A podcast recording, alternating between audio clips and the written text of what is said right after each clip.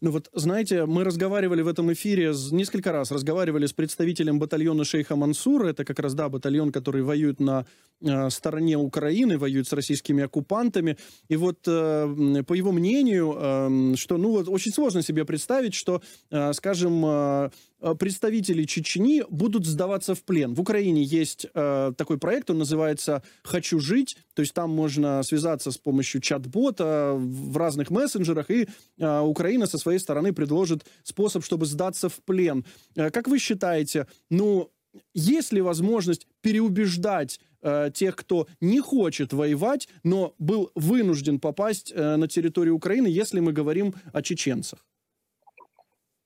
Да, опять-таки тут действуют стереотипы. Вот а, чеченцы не сдаются в плен, но мы знаем, да, такие э, приговорки, как русские не сдаются. А, а на практике, да, это все-таки есть такой моральный кодекс. А, очень зазорно чеченцу а, попасть в плен, вернуться живым и потом ходить достойно среди своих соплеменников, среди своих а, односельчан. Но в данной ситуации я думаю, что те люди, которые из мест заключения бывшие участники сопротивления российской агрессии, если не окажутся на фронтах, они с удовольствием э, сдадутся в плен э, укра... украинским военным.